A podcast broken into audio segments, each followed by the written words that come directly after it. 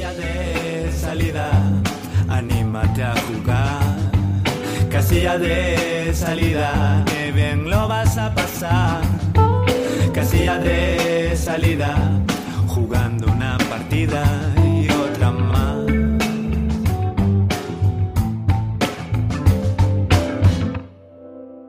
Hola a todos y a todas. Bienvenidos a este vuestro programa.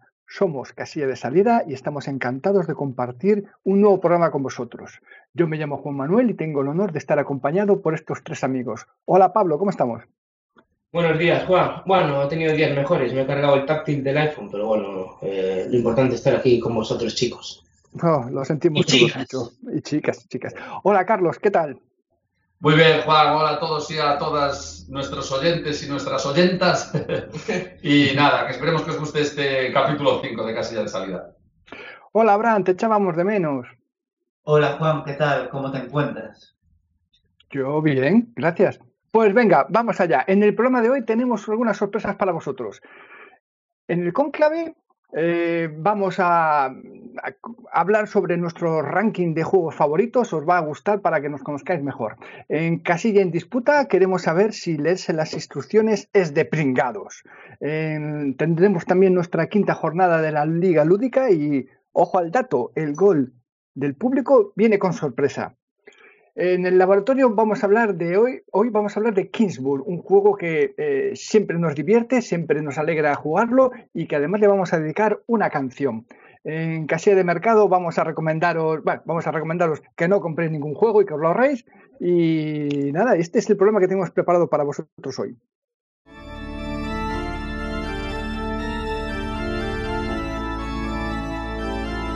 El conclave.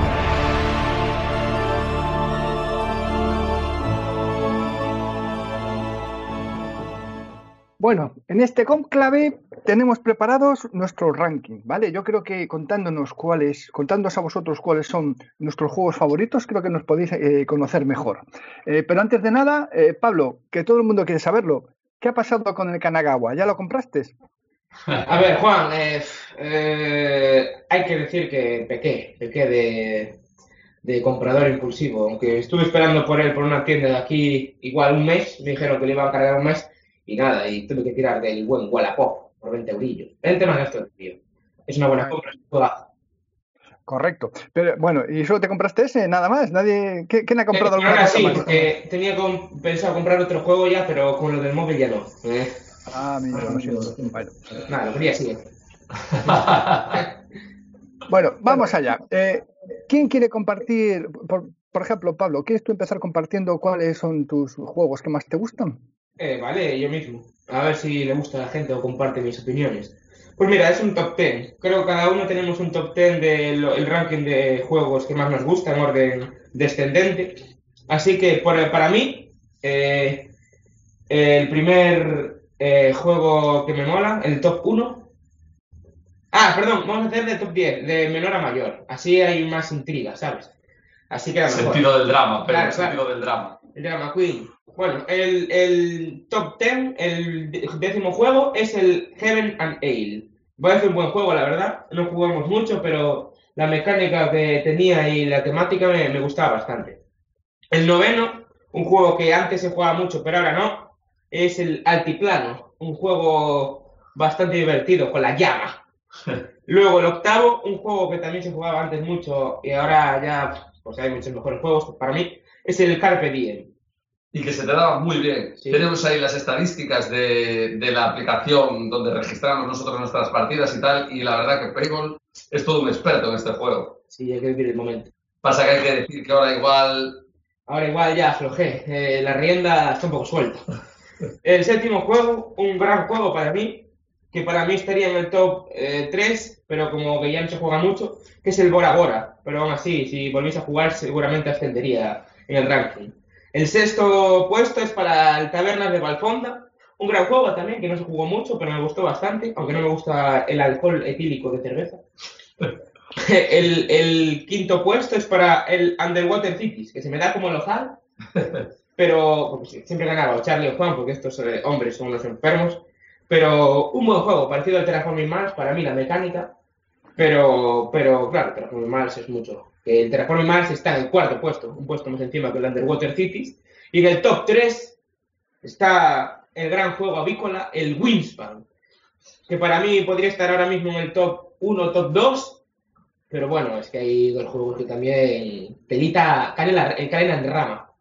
El segundo puesto, que para mí otro jugazo más, es el Castillos de Borgoña, que este sí que me lo quiero comprar. Esta era el que iba a comprar después del Kanagawa, pero bueno, hay que ver cómo va el mes. Y en el primer puesto, el gran juego en el que se me da bastante bien, yo creo, y suele ganar También. bastante, y me parece un juegazo, y la temática y, la, y todo me parece increíble, es el Concordia. Un juegazo para mí, otro juego que me gustaría comprar, pero bueno, si fuese rico tendría todo, pero por desgracia soy un poco, un poco pobre. No, pues, oye, eh, muy, interesante tu ranking. Lo que ocurre es que, fíjate bien, ahora que prácticamente no, o sea, prácticamente no, que no jugamos, que tú solo puedes jugar con Andrea y tal, ¿tú crees que le gustaría jugar Castillos de Borgoña a Andrea? Que sería un juego que a ella le gusta. Si no le gusta el Carpe Diem, igual el Castillos tampoco. Eh, correcto, por eso tampoco me decidí a comprarlo, ¿sabes? Porque en plan.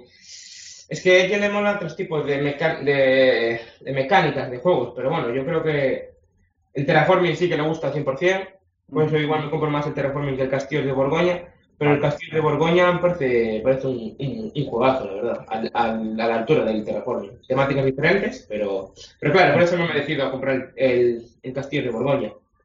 Bueno, Pero yo como, como- razón.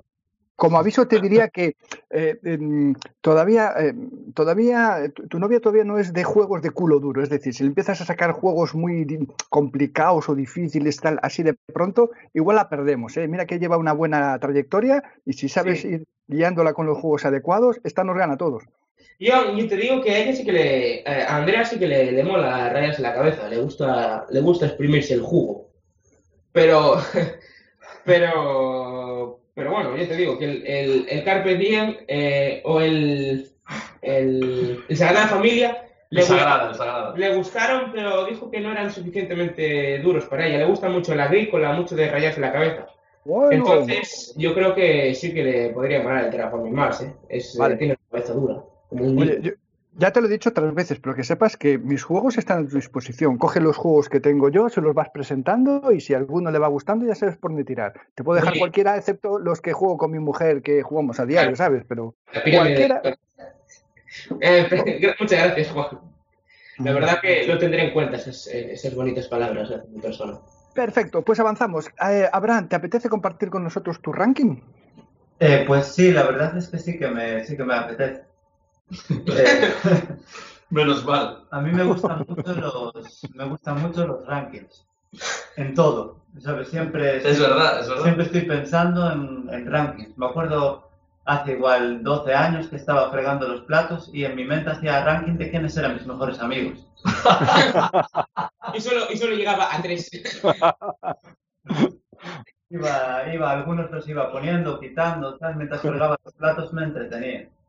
Pero bueno, creo que a nuestros hipotéticos oyentes o los oyentes realmente existentes no le importa mucho mi ranking de mejores amigos, entonces les voy a decir mi ranking de juegos. Bien.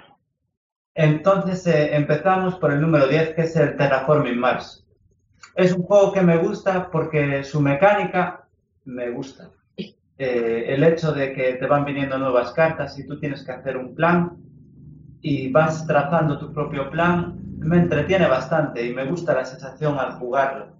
Y además es un juego en el que sí que hay un poco de interacción agresiva entre jugadores porque te pueden a lo mejor destrozar algunas plantas, pero es algo bastante marginal esa interacción. Entonces, más o menos puedes llevar a cabo tu plan y me entretiene jugarlo. Me gusta bastante ese juego, el Terraforming Mars.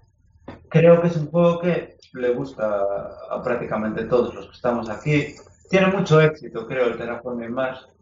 En general, porque el otro día busqué Terraforming Mars y había un mogollón de páginas web y artículos que hablaban del Terraforming Mars. Sí. O sea, que Me que parecía el, per- el Perseverance ahí, terraformando la Ma- Marte también. Debe ser un juego, yo creo que tuvo mucho éxito en Sí, general. lo tuvo, lo tuvo. O sea, lo tuvo y lo tiene. Es decir, es un juego que está en la BGG. Uf, No sé si me equivoco, lo digo así ahora de memoria, pero yo creo que entre los cuatro primeros está. Creo que sí, lo vi hace nada. Está Está, súper el arriba, top, sí. top 10 está fijo. Sí. Sí, sí, no, y, y el top 5 también, yo creo que está de cuarto. Vale, bueno, pues el número 9 es el Coop. Es un juego que yo le tengo mucho cariño y además me gusta porque tiene una mecánica de farolear, de intentar engañar a los demás y esas mecánicas me gustan mucho. Yo solía jugar este juego con aquí Payball, el que está también en este podcast, que dio el, el top 10 antes que yo, y con Yaguito. Y jugábamos mogollón, ¿no? Yo creo que somos las personas que más jugamos ese juego. Probablemente, no creo que haya mucha gente en el mundo que jugara más que nosotros, porque la gente lo suele considerar, considerar un juego como para jugar una partida o dos, un filler. pero nosotros era el único que teníamos, porque me lo habían regalado a mí por Navidades. Y jugábamos igual, no sé si a la semana tres veces o cuatro, Y muchas partidas, par de igual horas. 20 partidas al día. o 30. una, una burrada. Yo creo que jugamos en total igual 500 partidas. Sí, yo, yo creo que le, le le- como dijo Payball antes, ¿no? Le exprimimos, le sacamos el jugo total al Cup. Y de hecho, tanto nos gustaba que queríamos comprarnos la expansión Guatemala Cup, y, pero al final no hacía falta, porque te decían que en vez de... Hay cartas que tienen cierta, cierto tipo de características. Por ejemplo, el asesino mata pagando, creo que eran tres monedas. Tres monedas. Pero en el, Guatama- en el Guatemala Cup, el asesino además de eso hace tal. Entonces, solo copiando las alternativas podías jugar sin comprarte el juego. Y lo probamos y no nos había gustado, me acuerdo. Pero el Cup nos encantaba, y claro, a, a mí me sigue, me sigue gustando. De hecho, me gustaría jugar alguna partida, la verdad. Es como el primer amor. Sí, incluso un juego que- Aquí lo tenemos. Bueno, de hecho, lo tenemos, ¿no? Es el tuyo. No, bueno, ya te Sí, lo sí. regalé. Pues eh, Le regaló su primer amor. un juego que un juego que no está en mi ranking ni, ni solemos nombrarlo porque tampoco está en la liga lúdica es el Sushi Go. Sí. Es- y ese juego yo también me gusta y recuerdo que después Muy del bueno. club empezamos a jugar al Sushi Go Y y el Sushi Go a día de hoy me gustaría jugar a él y si luego jugamos al Fortuna al Fortuna, sí. pero me Fortuna yo creo que cayó un poco en desgracia porque la última vez que habíamos jugado no nos había gustado pero bueno igual deberíamos darle otra oportunidad bueno, seguimos en el ranking y no- estamos en el puesto 8 y está el Metal Manía. Bien, este juego eh, a mí me encantó porque es un juego que en el que tú tienes que ser, creo que eres una banda de rock, ¿no? Sí. No eres el manager, eres la banda, ¿no? Eh, Bueno, la no verdad me que ahora no lo recuerdo, pero sé que tienes que ir formando la banda. No sé si como manager o como un miembro más. Formas una banda de rock y cuando jugamos a eso hay una especie de hay una especie de evento en el juego que se llama Juerga Infernal, en la cual eh, te vas de cervezas con tus compañeros y si te sale eso, como que no me acuerdo qué pasaba, pero reponía a todos. Era algo muy bueno muy pa- positivo, para el sí. transcurso del juego. Que eran, si no me equivoco, tres dados. Los Sí. tres dados que tiras, tres seises, ¿verdad? Y era muy difícil que saliera. Pero nosotros cuando nos salió, nos poníamos a tocar la guitarra así, con la voz así, todos emocionados, y lo pasábamos bastante bien. Entonces, como había tenido mucha diversión, recuerdo que era parecido al Kingsburg, creo, la mecánica, o, o que se podía establecer algún tipo de paralelismo. Pero bueno, no me acuerdo mucho, sé que me había gustado mucho el juego. Luego, en el ¿qué pasó? Ahora en el número 7 tenemos aquí al Sheriff de Nottingham. Un juego que a mí me encanta y pese que sé que tiene defectos, pero cuando habíamos jugado una vez a este juego por la noche, habíamos jugado en casa de Charlie y había sido una partida de tal diversión y además tiene ese elemento de mentir, farolear, que te cojan cuando estás faroleando, que me pareció, no sé, algo muy divertido y que una pena que a la gente de este grupo no le gusta, entonces no solemos jugar. Eh, no, yo, a mí me gusta, ¿eh? lo que pasa que es un poco que depende del grupo y de tal. Por ejemplo, y no es por rajar del presentador del programa, pero Juan no, ¿sabes? No le mola o no disfruta mucho con el juego. Es un juego que si la gente no está metida, no lo está como viviendo guay, pierde, creo yo, vamos. Sí, yo creo que la verdad este podcast no sería lo mismo si no rajásemos algo con Juan en cada capítulo. bueno, ahora vamos con el número 6. El número 6 es el Colonos de Catán. Es un juego que a mí me gusta porque es el primero que... Ah, sí, queréis que vaya más rápido. no hay fallo, hombre. Pues el Colonos de Catán es un juego que me gusta bastante porque un juego que me gusta bastante porque fue de los primeros juegos que jugué y que cuando estaba jugando me parecía que era un juego complejísimo hace muchísimos años. Y ahora, sin embargo, es como que ese juego es, es, es bastante, mm, es bastante eh, conocido por su carácter introductorio. A mí me sigue gustando porque me gusta la sorpresa de ver cuando tiras los dados qué es lo que te sale, el ver los recursos. No sé, tiene un, estilo de juego que no te tienes que comer demasiado la cabeza, pero aún así tomas decisiones, es bastante divertido, así que me gusta bastante.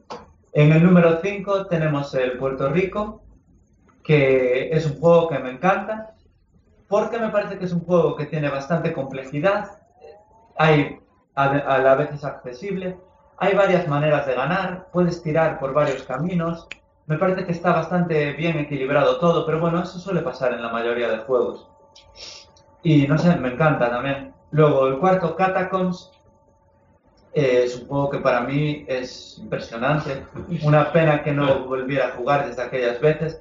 Es un juego que su mecánica es, es curiosa, es como, es como jugar a las chapas, que tienes que darle un golpe con tu dedo índice a la chapa Sí, Para- ¿no? Llama. para que golpee otras. Pero con eso le meten una mecánica de rol donde tú puedes lanzar flechas contra monstruos, lanzar al propio guerrero y me había parecido una experiencia impresionante. Luego en el 3 tenemos al Dominion, que es un juego que me encanta porque el deck building es una de mis dinámicas favoritas. Y me gusta mucho ver cómo voy formando el mazo y ver si me va funcionando. Y la sorpresa que te sale cada vez que coges. No siempre decías eso. Sí, eso también me gusta, la verdad. Y luego, en el 2 tenemos el Incómodos Invitados, un juego en el que solo jugué una vez, pero arrasé.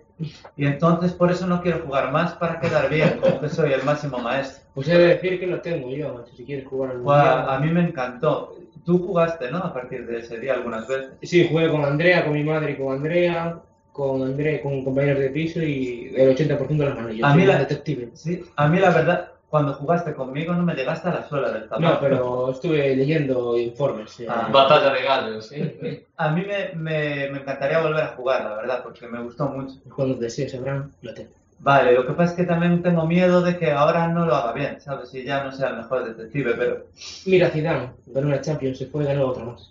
claro, es mejor, ¿sabes? Jugar aunque pierdas y seas una mierda, pero experimentar, ¿sabes? Esas sensaciones que te gustaron. Así que tal vez algún día podamos jugar en tu casa, igual, al aire libre y tal, porque con la pandemia. Bueno, y ahora eh, el número uno es la resistencia. ¿Qué decir, sabes, de este juego? Para mí, el mejor juego de, de todos los tiempos, sabidos y por haber. Y jugamos unas partidas absolutamente legendarias.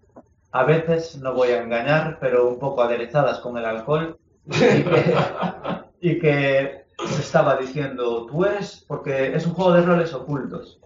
Y entonces eh, se dice, tú puedes ser bueno o malo, pero si eres malo, tú tienes que decir igualmente que eres bueno. Y entonces estás siempre diciendo que soy bueno, que soy bueno, y sospechan de ti. Y a veces eres malo, perdón, eres bueno y sospechan de que eres malo. Entonces las situaciones que se dan son divertidísimas. Pero tengo que avisar a nuestros eh, oyentes, si es que nunca jugaste ese juego, de una cosa que tardé tiempo en darme cuenta, que este juego es totalmente dependiente del grupo con el que estés. Si estás con un grupo que le gusta este tipo de juegos en los que tienes que interpretar un papel, adivinar, preguntar a la gente, reírte si piensas que están mintiendo, el juego funciona, que es una pasada. Para mí las mejores partidas que jugué a cualquier juego. Pero si el grupo no le gusta ese tipo de mecánica, no vale el juego. Se estropea porque la gente la aburre. Dicen, a ver, ¿qué, qué pasa? ¿Cuándo vamos a tal? Depende con quién lo juegues. Si encuentras un grupo que le guste la resistencia, entonces lo vas a pasar muy bien. Pero el reto es encontrar ese grupo. Y Sí, con esto creo que ya terminé con mi ranking. Bueno, Y muchas ahora- gracias por compartirlo. Ah. No, no, eh, se, ve, se, se ve que el ranking de juegos no, no es, lo- no es el ranking de los mejores juegos. Es- Estoy viendo que es el ranking de los juegos con los que mejor nos, los- nos lo hemos pasado, si lo he entendido bien. entonces. ¿Por qué Vale. dices eso? ¿Por, por qué dices eso? ¿Qué crees? ¿Que mis juegos no son buenos? Efectivamente, has cogido la indirecta a la primera. No todo va a ser pim pam pum al presentador. Carlos, por favor, ¿cuál es tu ranking? Juan, perdón, ¿qué dijiste, Juan? Es que no te escuchamos bien. Sí, normal. Eh, pues simplemente eso, nada. eh, te daba paso a ver si querías tú compartir Ah. tu. Vale, vale. Pues voy a empezar entonces con mi ranking. que, que claro, eh, es difícil de hacer un ranking, como tú dices, no sabes si guiarte por los que mejores sensaciones te dejaron, por los que más te divirtieron, o, o si tratando de ser lo más objetivo posible, los que crees que están mejor hechos o que tienen más calidad. Hay cantidad de cosas, con lo cual es difícil, ¿sabes? Decir un ranking de qué. Pero bueno, yo teniendo un poco en cuenta todo eso, mi ranking es el siguiente. En el puesto número 10, el Dungeon Pets, ¿vale?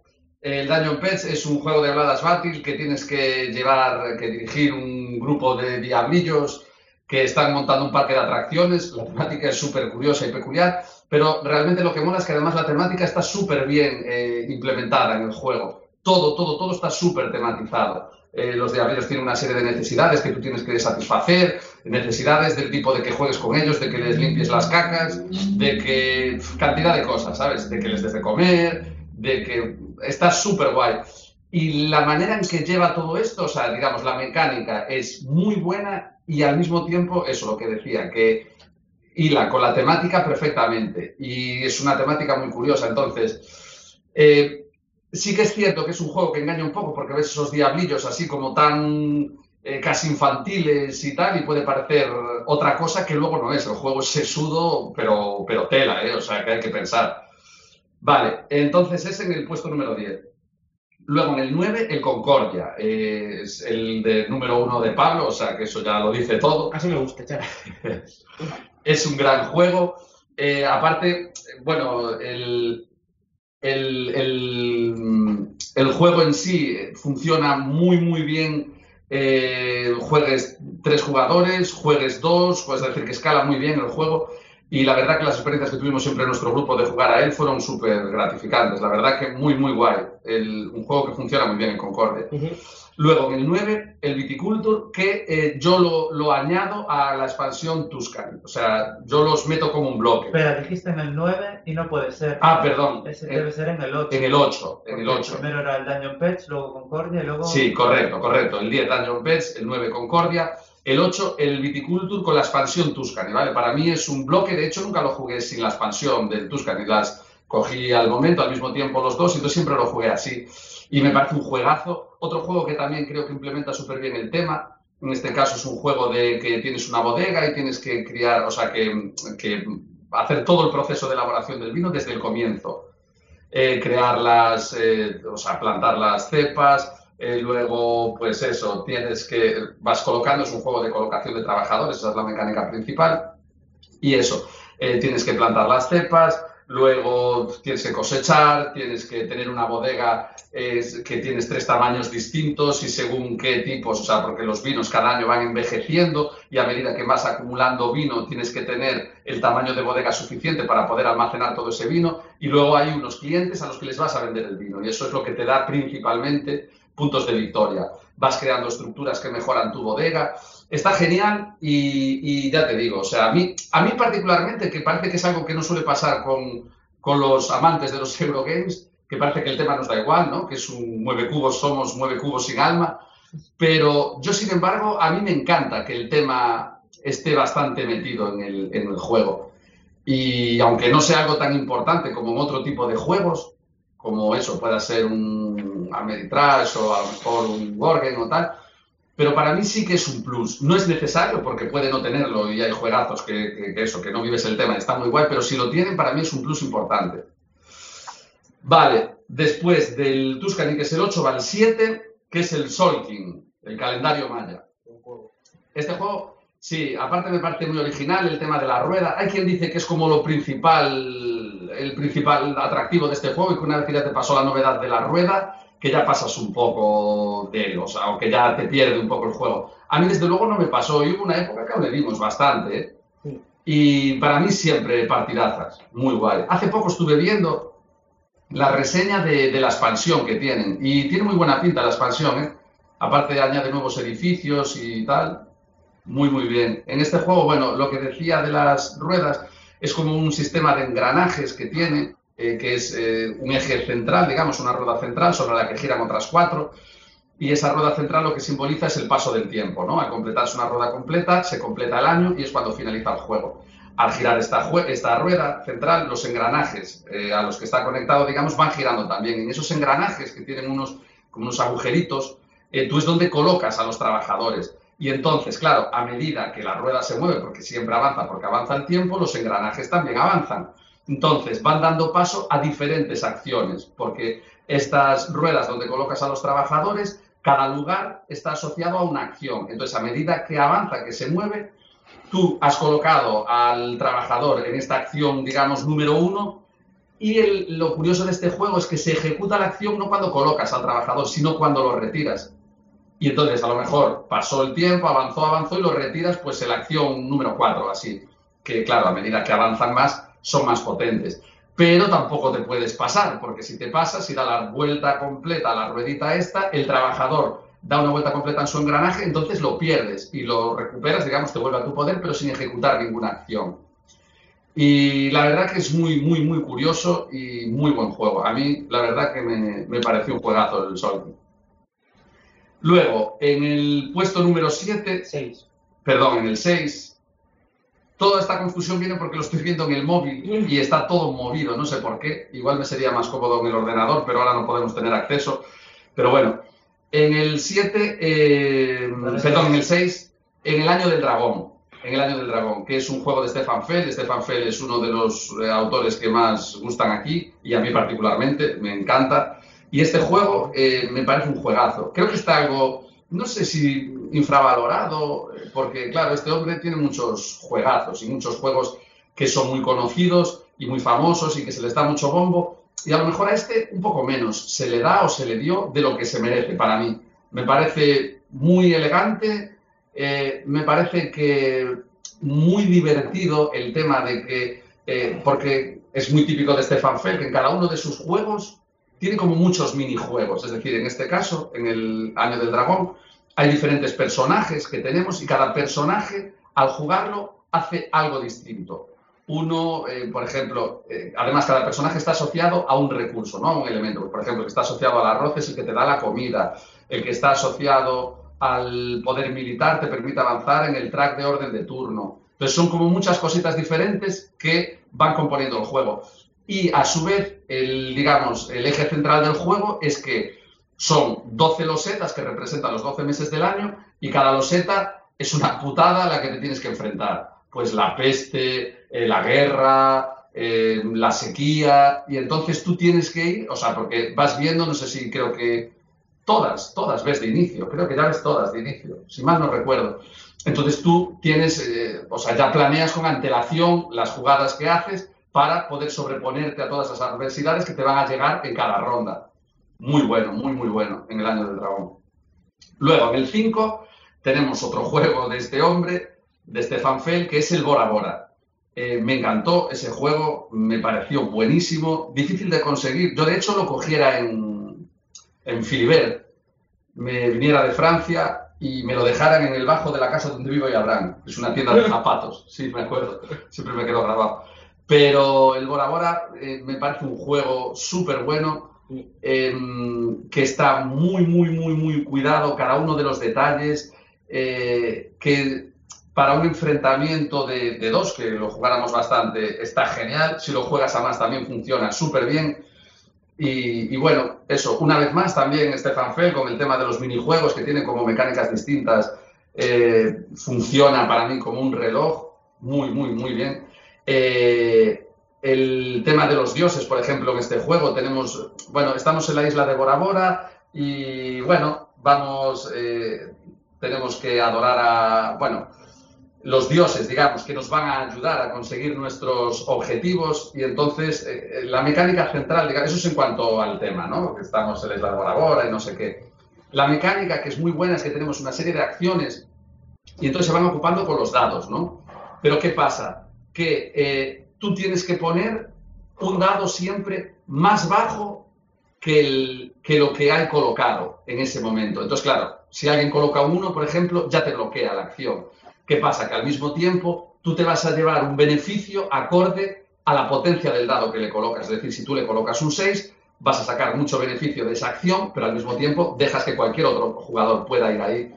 Si quieres bloquear, vas a echar un dado más bajo pero también tu beneficio es menor. Entonces, eso hace que te pienses muy mucho cada colocación de dados, sobre todo en determinados momentos de la partida. Yo os aconsejo que si tenéis un momento para buscar un, tanto un vídeo de YouTube como una reseña del juego, que lo veáis porque me parece un juegazo y estoy seguro que os va a molar. Ya, ya veis que Charlie y yo lo tenemos y no sé si Juan también, pero ya veréis, ya veis que es un juegazo. Sí, el Bora Bora, la verdad que muy, muy bueno. Luego el número 4, el Castillos de Borgoña, una vez más Stefan Feld. Otro juegazo. Sí, y, y bueno, ahora hace poco que sacaron una nueva edición del juego. Y es, bueno, un juego de, que ahora le estamos dando muchísimo nosotros online, estamos jugando un montón porque en Yucatán la verdad que lo tienen, que funciona de maravilla. Tú bien sabes, Juan.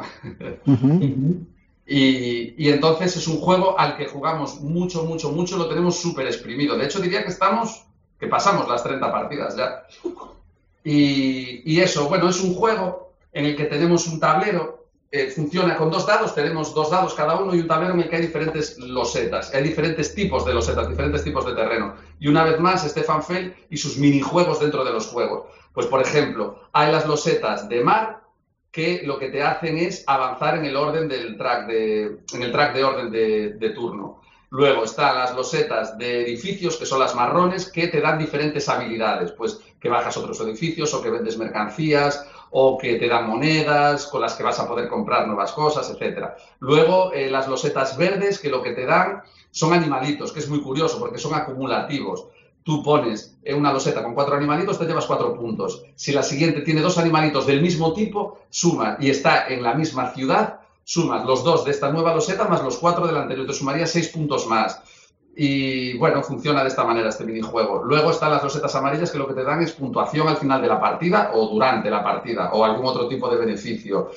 Y luego la cantera que te permite conseguir monedas en cada ronda. Es decir, eso, un, un, una vez más ese sistema de minijuegos. Y lo que tiene de curioso es que para colocarlos en tu tablero está todo enumerado. Tú tienes un tablero donde tienes todos esos hexágonos de las losetas con números. Entonces tú para colocarlo tienes que tener el dado con ese número. A lo mejor yo necesito colocar esta loseta de agua para avanzar y, adelantarme en el orden de turno, pero claro, es que necesito el 5, porque es, esa loseta me pide un 5 y si no tengo un 5 no puedo. ¿Qué pasa? Que entran en juego los trabajadores, que lo que nos permiten es variar en más menos uno el dado. Es súper bueno, súper bueno. Y aunque tiene dados, eh, o sea, lo controlas, mm, o sea, el azar se controla perfectamente, está perfectamente controlado con todo el tema de los trabajadores y demás. Un juegazo. Un juegazo que, para mí, un juego que hay que tener. Un juego que hay que tener. Sí. Y luego ahora entramos en el, en el podium.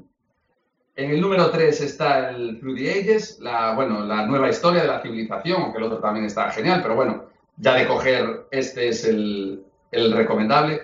Y bueno, es un juegazo que me parece un juego de desarrollo de civilizaciones, de desarrollo de cartas buenísimo, que también el tema que trata lo hace genial realmente. Yo por lo menos, o sea, te metes tanto en la partida que sí que sientes cómo estás avanzando, ahora tienes acceso a otro tipo de tecnologías, eh, súper, súper inmersivo, para mí por lo menos. ¿eh?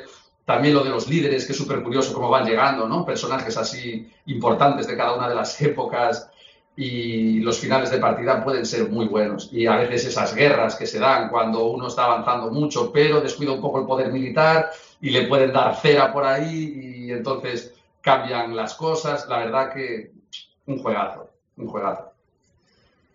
Luego, eh, La Plata, en el puesto número 2 para el Terraforming Mars. También otro juego de desarrollo de cartas eh, en este caso, bueno, con un tablero, mm, digamos, un poco más convencional, ¿no? Que los que utiliza el, el, el True Ages. Y es un juegazo, o sea, ya lo nombraron, eh, no sé si habrán también, sí, sí, pero, o sea, los dos, Abraham y Payball, un juegazo. El terraforming, eso, desarrollo de cartas, también me parece a mí eh, súper inmersivo, es decir, que el tema está muy bien cuidado y muy bien tratado, lo de que tenemos que alcanzar el nivel óptimo de oxígeno, eh, de agua y de, de, oxígeno de agua. Y de, de, calor. Y de calor y de temperatura, correcto. Y, y bueno, eh, las diferentes formas que son, o sea, que eso me parece que está genial el juego, las diferentes formas que hay de, conseguir la victoria. Bueno, en Terraforming Mars, como os podéis imaginar, por si alguien no lo conoce, es un juego que hay que terraformar Marte y conseguir estas cosas que dije antes, el nivel de oxígeno, de, temperatura y de agua. Y, entonces eso, hay, eh, vamos jugando con cartas, realmente que tenemos un tablero donde vemos todo esto y vamos colocando unas losetas que nos van a dar beneficios y demás, pero la clave toda, el motor está en las cartas. Y te permite hacer, o sea, es un juego súper convero que te puedes montar unos combos buenísimos, eh, ya partiendo desde la propia corporación con la que empiezas, porque con esta corporación voy a tirar por este rollo, y entonces tiras por ahí, puedes combar mogollón de cosas, genial. Y luego el punto estratégico ese de la colocación de los setas en el mapa, porque aunque a pesar de que lo central, digamos, están las cartas, el punto estratégico del, del, del, tablero, de la colocación de los setas en el tablero, me parece súper bueno, súper bueno. Y así, y entonces eso, vamos, otro juego que hay que tener sí o sí. Y por último, y a lo mejor un juego que sorprende, que mucha gente comparte mi opinión de que sea número uno. Yo no dudaba de que iba a ser este. claro, para mí es el, el Alquimistas. Y, bueno, es un juego que me parece una joya en sí. O sea, para mí me parece que desde el reglamento, que es buenísimo, hasta, no sé, el último detalle del juego, el arte, eh, hasta la última pócima, me parece una obra de arte. Es un juego que sí que te tienes que rayar la cabeza, mezcla varias mecánicas porque hay parte de colocación de trabajadores, pero hay una gran parte de deducción. De hecho, es el típico juego que tenemos una matriz de deducción. Pero claro, nosotros somos eh, alquimistas, tenemos nuestro caldero, donde vamos metiendo los ingredientes para mezclar, eh, para mezclar, para mezclarlos entre ellos y ver qué resultado nos da. En función de los resultados que nos dé, tenemos una matriz de deducción donde vamos a ir tachando para descubrir cuál es la fórmula alquímica de cada uno de los ingredientes. Y entonces, bueno, todo esto hace, de hecho, Abraham vivió una historia muy buena con este juego, que fue una partida que jugó solamente para descubrir los ingredientes y dice que le fue súper inmersiva. Sin embargo, la siguiente partida que quiso jugar ya al juego, compitiendo más, sin pensar solo en descubrir y deducir los ingredientes, pues no, fue, no le resultó tan satisfactoria, por lo visto. Pero a mí me parece un juegazo. No me voy a explayar más porque, bueno, reseñas hay 50.000 de cada juego en internet, solo para que veáis un poco de qué va. Pero me parece muy bueno eh, cómo funciona su mecánica, eh, muy, muy bien implementado y muy bien cuidado también en todo detalle el tema y el arte me parece una maravilla, ya digo, hasta las instrucciones. Para mí, un juegazo, un juegazo. ¿Y tú, Juan, cuál es tu ranking? Bueno, eh, mi ranking, eh, un ranking de 10 juegos, vamos a ver, a mí me gustan 200 juegos, ¿cómo puedo resumirlo todo? Es, es imposible. Entonces, si hay que hacer un ranking, tienes que dejar fuera cosas que te gustan. Entonces, hice un ranking pensando en juegos que me divierte jugar y que siempre tengo ganas de jugar y que me, ha dado buenos momentos, pero también juegos que yo tengo, que juegos que son míos. No puedo eh, poner en el ranking un juego que he jugado solo un par de veces en la asociación o así, y, y, que no se repitieran, porque por ejemplo, si dejo fuera, si quiero meter un deck building, podría meter el Inlandis que me encanta o el Thunderstone, pero como me gusta un poco más que el Thunderstone, pues he metido eso. Entonces, tampoco voy a colocar tres de colocación de trabajadores o así, o tres files. Entonces, he, procurado que en mi ranking estuvieran reflejados todos los tipos de juegos. Entonces, que redoblen los tambores, ta, ta, ta, En el 10 está, gracias, en el 10 el Winspan, ¿vale? no hay nada que decir de, Le hemos dedicado eh, un programa, el tercer programa, con una canción, tal. Todo el mundo sabe lo mucho que nos gusta el Winspan y además vosotros ya habéis hablado de él. En el 9, el Dice Forge que es un juego que está hecho con tanto cariño, con tanto amor, se nota en todos los componentes, es tan bonito, tan divertido y que además tiene una cosa, que no solo se ha diseñado un juego, ojo, es que se ha tenido que diseñar un dispositivo, es un dado al que se le pueden quitar las caras y cambiar por otras. Esto hace, hace falta un ingeniero aquí metido, esto no lo hace cualquiera. ¿vale? Eh, ah, bueno, supongo que todo el mundo lo conoce porque ya hemos hablado de él, ¿no? Pero eh, en vez de un deck building, una construcción de mazos es una construcción de dados y tienes un dado con caras desmontables. Tú vas haciendo acciones, vas consiguiendo dinero y vas comprando caras que lo mejoran. Le quitas una de las primeras y le pones una mejorada y así tus tiradas son mejores. Entonces, una joya, una joyita. En el 8 está el Sid Meier Civilization, un nuevo amanecer, que bueno, eh, todos los que jugamos en el juego de ordenador, pues esto nos encantaría. No, no, no está, no tiene mucho que ver, no está muy reflejado el juego de ordenador en el juego de mesa, pero aún así este juego eh, me ha gustado mucho. Y lo que más me ha sorprendido es que, a pesar de lo complicada que son las instrucciones y que necesita una explicación larga y, detallada de cómo se juega, eh, yo lo puse encima de la mesa. Yo la primera vez lo jugué en la asociación. Me gustó tanto que decidí comprármelo. Lo vi de oferta y dije, este para mí. Y cuando lo saqué a vosotros, me flipó lo rápido que cogisteis eh, las ideas, el concepto y tal, os pusisteis a jugar y me ganasteis. O sea, me, me pareció flipante la capacidad que tiene este grupo para absorber juegos nuevos y tirármelos a la cara. En el número 7, un descubrimiento para mí, Colonos del Imperio. Fue otro juego que jugué en la asociación y dije, este lo quiero. Y la verdad que fue una buena compra porque hasta incluso a mi mujer, María, le gusta jugar este juego. Es un juego de, de cartas donde tienes que hacer tus combos, pero también tienes una gestión de recursos. Es, es- es- no sé, para mí fue un descubrimiento. Yo siempre que lo vi, le, miré esa portada con esos dibujos así como un poco infantiles y dije, a ver qué clase de juego será este. Pero cuando lo... lo mismo, Juan. Siempre que veo una portada, está muy, mucho de oferta el juego. Lo vi dos veces de oferta por 12 euros, 13 euros. No, Y- por- ¿Perdón? Tienes que comprarlo. Si es por 12, 13 euros, tienes que comprarlo. Claro, Porque... pero vi la portada dije, esto es un cagarrio del bueno, pero ahora viendo lo que dices, igual cuando salga la oferta, igual hay que darle aire al chollo. Si no lo compras, estás perdiendo dinero. Bueno, de ofertas hablaremos otro día porque comprando ofertas pierdes dinero. O sea, yo, yo digamos que vacío la cuenta familiar para eh, llenar la estantería. Eso es perder dinero, ¿vale? Entonces, bueno, un, descubrimiento para mí y totalmente recomendable, sobre todo ahora que está de oferta porque ha salido, el, digamos que la nueva versión, ¿no? Los colonos del Imperio del Norte, que ahora todos estos se están quedando como de outlet y este juego y sus expansiones para la saca, rápido, ¿eh? que, se, que se acaba. En el número 6, por Royal, con mayúsculas. Ya no hay nada más que decir, ¿vale? Y si me vuelvo a casar, vuelvo a poner en la boda otra vez la canción, ¿de acuerdo? El 5, el 5 para Pathfinder, el juego de cartas, ¿de acuerdo? Es increíble cómo se puede llevar con unas cartas todo un juego de rol. Eh, no hace falta el manual, no hace falta el máster, está todo en las cartas. Barajando, repartiendo y no sé qué, puedes jugar. Y tiene un modo solitario. Pensar que este, este ranking que tenemos aquí, pues eh, lo colgamos en la página hace tiempo. Desde entonces hemos jugado más juegos, hemos comprado cosas nuevas y, y a lo mejor variaría un poco. Yo, por ejemplo, ahora cambiaría alguna cosita porque pondría más juegos que tengan modo solitario, modo de un solo jugador, porque en la pandemia he visto el valor que tiene eso, ¿no? Pero bueno, el Pathfinder este lo puedes jugar en solitario, es un cajote lleno de cartas para alucinar, convivir aventuras, qué bien hecho está. En el número 4, alta tensión. Ah, alta tensión. Yo tengo una espinita con alta tensión, porque también fue uno de los juegos que jugué en la asociación y dije, esto tengo que jugarlo con Pablo, con Carlos y con Abraham. Y vamos a pasar unas tardes tremendas. Problema. eh, bueno, luego hago una confesión porque eh, vamos a hablar de, cuando estemos en casilla en disputa, vamos a hablar de, de- las instrucciones. Os voy a hacer una confesión sobre este juego para que veáis lo burro que puede ser. un- Bueno, eh, hablamos luego. En el número 3, llegamos al podio. Seven Wonders es un juego de draft. Es un juego donde pueden jugar eh, cinco o seis personas al mismo tiempo y no hay análisis parálisis porque todos hacemos las acciones al mismo tiempo. Elegimos carta para la mesa, elegimos carta para la mesa. Y así se hacen partidas rapidísimas. Yo creo que es el juego ideal para jugar cuando estás con mucha gente. Y bueno, eh, un juego de cartas que os voy a contar, a mí me enamora. En el 2, nuestro querido Agrícola. Qué buenos momentos nos da este juego, qué bien hecho está. Eh, por favor, eh, bueno, eh, eh, supongo que el público no lo sabe, pero nos- este es el un- uno de los juegos que nos compramos al principio de todo y nos los compramos entre Abraham, Pablo y yo. Pusimos toda la pasta. Un 33% de acciones cada uno en ese juego. Efectivamente.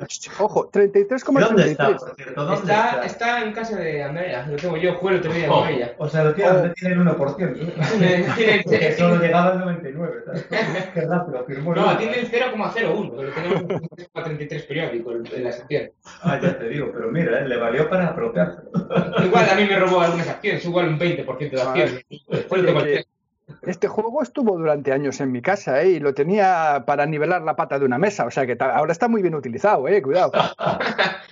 Bueno, eh, nada más que hablar de la agrícola, todo el mundo lo conoce, a todo el mundo le gusta y todo el mundo pasa buenos momentos. Ojo, buenos Perdona, una interrupción.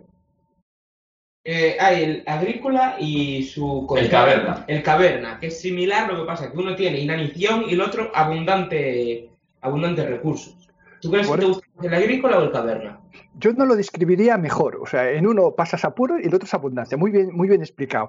Eh, las sensaciones son diferentes, yo creo que las sensaciones de abundancia siempre son buenas, entonces el caverna me gusta. Lo que pasa es que, bueno, eh, insisto, es un ranking de juegos que yo tengo, ¿vale? Yo no puedo poner ranking de, con juegos que he jugado otra persona o que solo he jugado un par de veces. Entonces, en el agrícola, que conste que en el agrícola lo pasas mal, ¿eh? Tienes momentos de cómo voy a estás a fin de mes, no tienes que darle comida, no tienes comida que darle a tus trabajadores, cuidado, eh, esto la cosa. Ah, claro, por eso te quería preguntar, porque son bastante similares.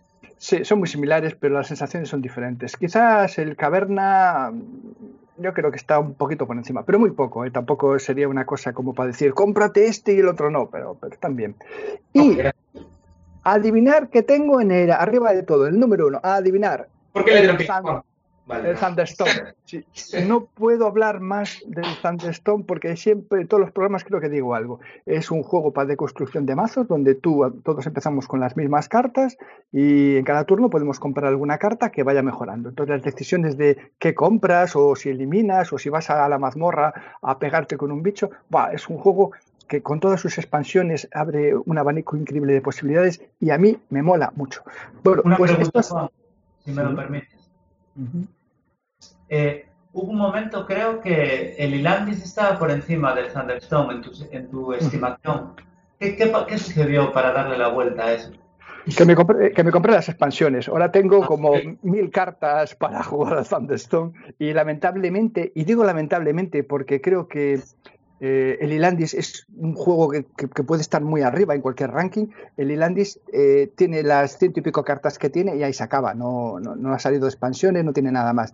Entonces, la diversión que tiene es limitada. No tiene tanta rejugabilidad, por decirlo de alguna forma. Pero el Thunderstone es un mundo entero ahí lleno en una caja. Me compré la expansión, las metí todas dentro de una caja y ahora tengo como una especie de ladrillo, ¿sabes? Es como un bloque de cemento ahí y me encanta verlo, olerlo, sentirlo y que me caiga encima de un pie. Le estás dando un toque de atención a Pau Carles, eh. con- Hombre, eh, cuando le dedicamos el primer programa a Lilandis y le dedicamos la canción y todo, pedimos a gritos una expansión. Eso lo dijimos claramente. Ahí, ahí. Sí, señor. Juan, estaba mirando el dato, es que ahora que hablas del Thunderstone y lo que jugamos y demás, estaba mirando el dato y llevamos, y no están todas registradas, porque empezamos a registrar el- desde hace un tiempo las partidas y ya habíamos jugado bastantes a bastantes juegos.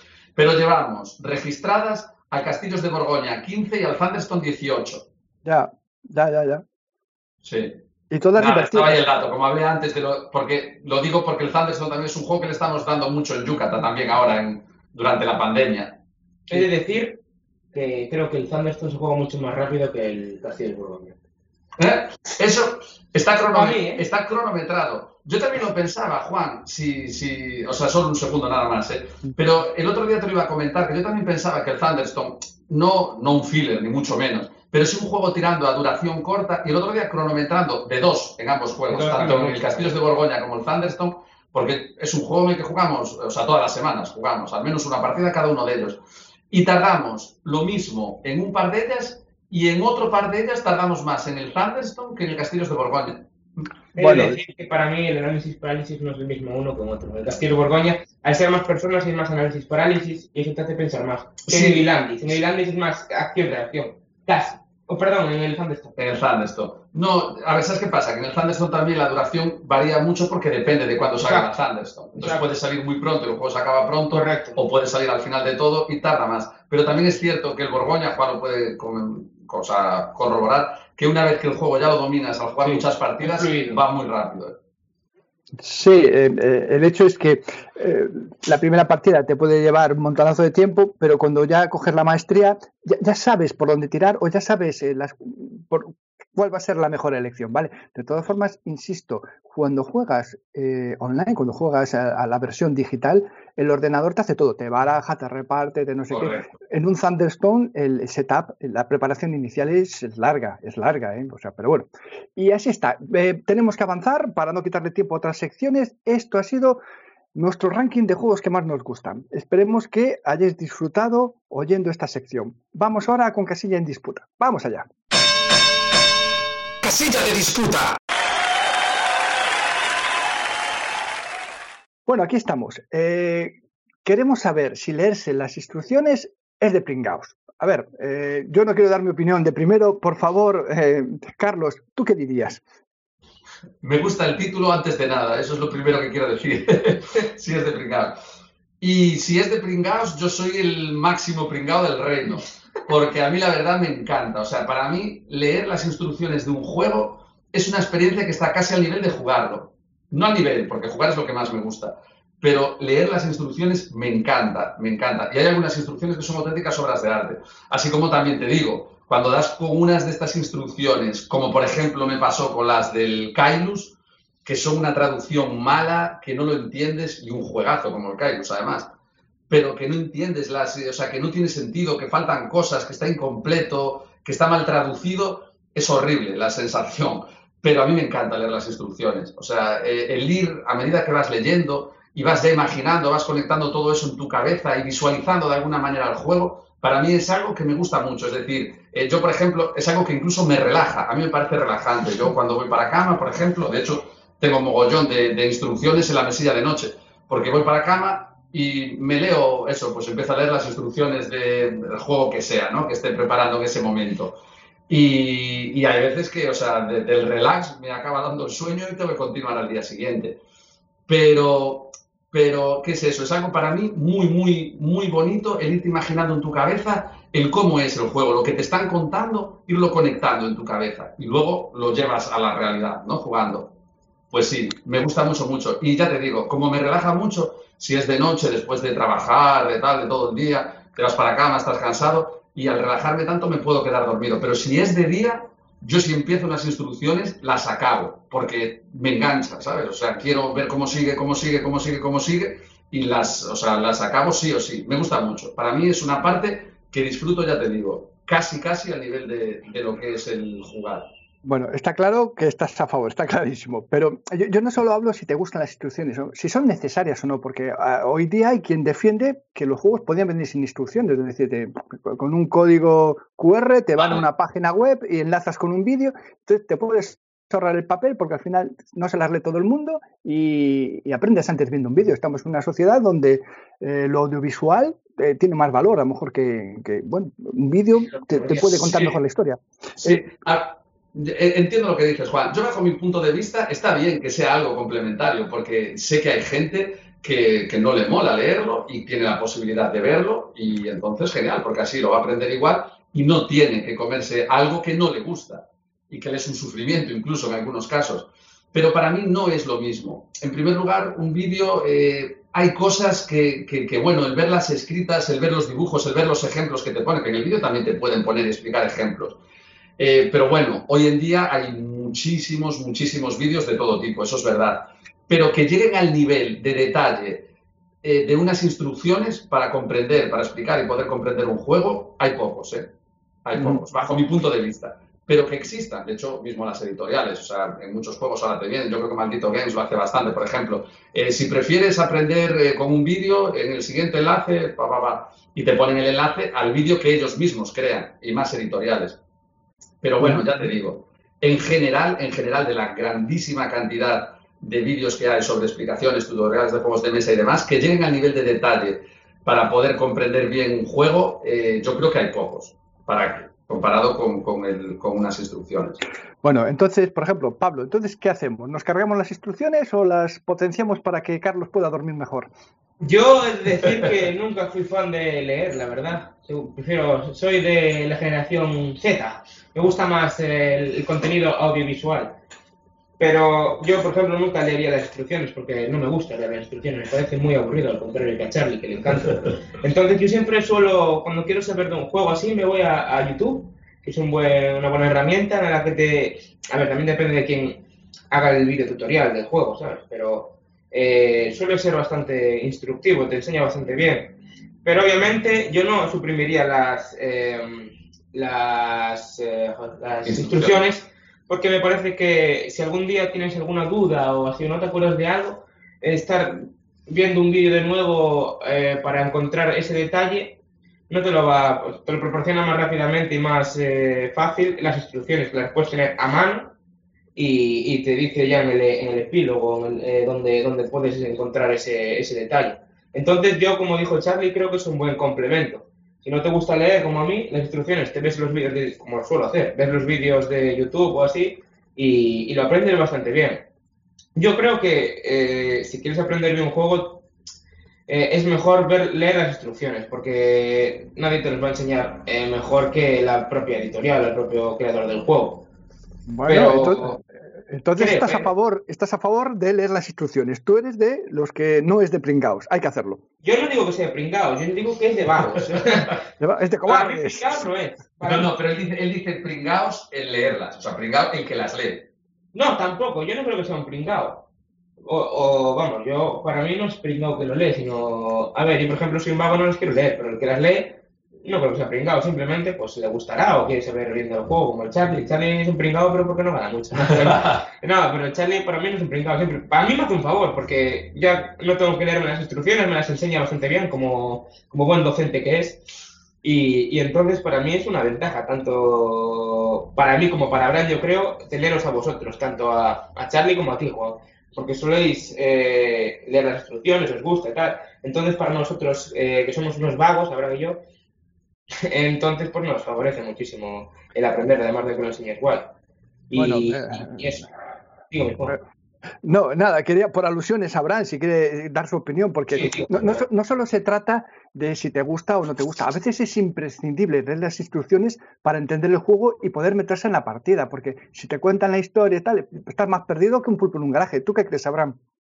A mí me gustaría puntualizar que Payball se refirió a mí diciendo que, que era un vago y esa afirmación es totalmente correcta y quería ratificarla. Luego quería, oficial. luego, que, luego quería decir que yo pienso que los juegos, aunque ahora estamos en el año 2021, lo digo por si acaso alguno de los oyentes no sabe eso, pues los, los juegos no vienen de ahora. Es decir, creo que hay juegos como por ejemplo el Puerto Rico o El no sé Catán. si el Grande, Sí. ya tienen Grandes del bastantes- 98, creo. del Y el 1998. Catán por ahí, ¿no? Entonces, imagínate, yo estaba vivo y coleando, sobre todo coleando, cuando era 1998. Y en aquella época, el acceso a Internet no es como el que era ahora. Es decir, mucha gente no lo tenía. Entonces, Eh, Es del 1995. No sé si coleabas ya de aquella, pero del 95. Yo ahí no estaba ni vivo. pues, pues en el 95 es cuando tenía yo eh, 13 años. Yo tenía menos uno. De aquellas aquí, en Vigo no había internet. Entonces tú te compras el grande y cuando tú compras un juego de mesa estás comprando un todo aut- autocontenido. Es decir, algo que te tiene que explicar cómo jugar, porque si no, ¿para qué vas a pagar? Si pagas por un juego y no te explican cómo jugar, no lo comprarías. Entonces, en ese año, si compraras el grande, te decían, vete a internet, ostras, no hay, pues te jodes. O sea, pagaste un dinero y no vas a poder, o sea, es decir, yo creo que es totalmente algo que no es ni siquiera controvertido decir que los juegos tienen que tener instrucciones. Luego, por, incluso a día de hoy, puede haber gente que no le guste Internet ni los ordenadores, ni siquiera los smartphones. Igual hay casas de gente que tiene una mentalidad distinta a la típica y dice, nosotros pasamos de eso, aunque cada vez la verdad es más difícil porque el mundo te obliga a ir por ahí. Y sin embargo, podría gustarle a esa familia, imaginaos, de gente así muy de estilo, yo que sé, hippie o de naturaleza, jugar a sus juegos de mesa. Entonces no quieren luego conectarse a internet para jugar. O sea, va- instrucciones tiene que haber. Luego, lo de leerlas, a mí realmente no me gusta leerlas, pero tampoco me gusta ver los vídeos, no me gusta aprender los juegos en general. Pero como tuve que hacerlo en algunas ocasiones, porque cuando tenía el juego, el, ¿cómo se llamaba? Que me regalaran. Pequeños grandes westerns. Ese es uno y Y el otro. Small World, ¿no? Ese, ese. Cuando tenía el, el Small World, tuve que aprenderlo para luego enseñárselo a, a Payball y a Yaguito. Y luego también tuve que aprender el Pequeños Grandes Westerns. Y al leer ambas instrucciones, sobre todo con el Pequeños Grandes Westerns, pero también con el Small World, me di cuenta de, de lo mal escritas que están a veces. Es decir, no sé si eso pasa en la mayoría de juegos, porque creo que aquí se alabaron incluso las instrucciones del Alquimistas. Pero Sí. en el, sma- en el Small World y el, peque- el Pequeños Grandes Western había muchas frases ambiguas, muchas cosas mal redactadas que era imposible dilucidar qué es lo que exactamente querían decir. Y no tenías ninguna manera, leyendo las instrucciones, de saber qué querían decir. Se podía interpretar de un modo u otro. Y yo eso pasa prácticamente en casi todas las instrucciones que yo vi. Eso quiere decir, o bien, que no se traducen bien si es que están hechas en otro idioma, o que realmente es difícil redactar bien unas instrucciones.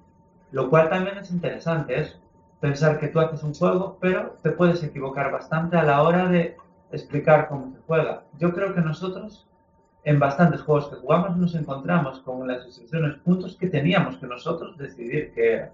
Porque las instrucciones no lo decían claramente. Correcto, sí. Pero lo mismo se podría decir de un vídeo de YouTube que se limita a reproducir lo que las instrucciones hay de un modo más accesible. Sí.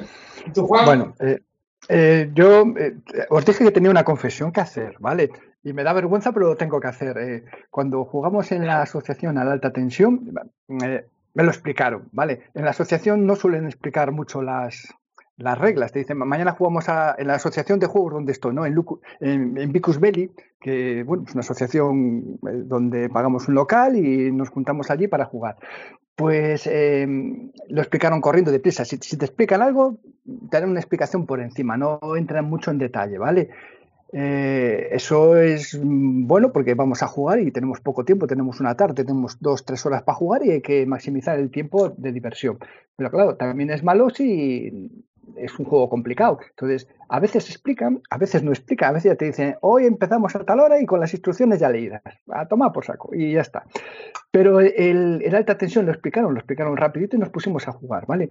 La persona que eh, hacía el setup, preparaba y tal, pues era el dueño del juego, se las había leído y lo controlaba mucho. Yo cuando me compré el juego y os lo, bajé a la mesa para jugar con vosotros, me había leído por encima las instrucciones, pero no me las había leído bien. Y había una cosa que era el, el rotar las centrales, es decir, hay, hay, un, hay un pool donde tú puedes ir a comprar unas centrales nuevas, ¿no? Cada vez más poderosas, que generan más energía y tal. Pues si nadie compra, bueno, si tú compras, eh, el hueco vacío se rellena, pero si nadie compra, hay que quitar la que tiene menos valor y así van entrando nuevas. Bueno, yo eso no lo hice bien y cuando jugué con vosotros no, no hacíamos esa rotación. Entonces las partidas fueron bastante aburridas.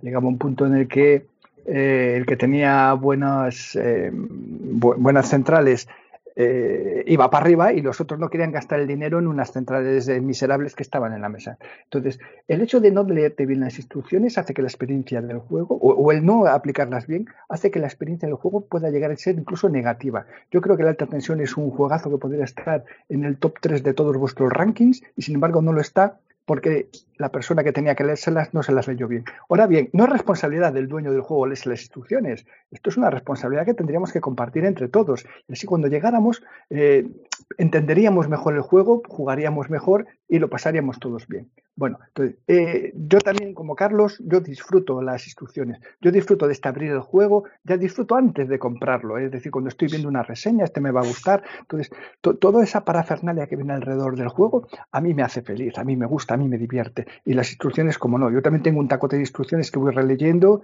y, bueno, y sin instrucciones creo que habría menos diversión. Correcto, pues al final la casilla en disputa no fue de mucha disputa, todos estamos de acuerdo, ¿verdad? Sí. En que las instrucciones son necesarias, a unos nos gusta más leerlas, a otros menos, pero que son necesarias. Bueno, pues si son necesarias hay que hacer un acto de contrición y a partir de ahora hay que leérselas antes de jugar. A partir de ahora... Eso es. Llamar en honor al juego favorito de Payball Casilla de Concordia. ¿no? en, en, el día de hoy. Hoy ha sido, sí. Al acabar cada sección tenemos que determinar si fue de concordia o de discordia. Hoy, por ejemplo, fue casilla de concordia. Hoy sí. Bueno, pues nada, oye, una alegría. Eh, a leer instrucciones, ¿eh? que para la semana hacemos un examen sorpresa. a ver bueno, eh, pues venga, vamos corriendo al laboratorio, que tenemos muchas cositas de, de que hablar. Adelante. El laboratorio. Bueno, hoy en el laboratorio os vamos a hablar de Kingsburg, este pedazo de juego que tan buenos momentos, especialmente finales de partida, nos ha dado. Pablo, tienes el honor de contar por qué te gusta este juego. ¿Por qué le dedicamos una canción?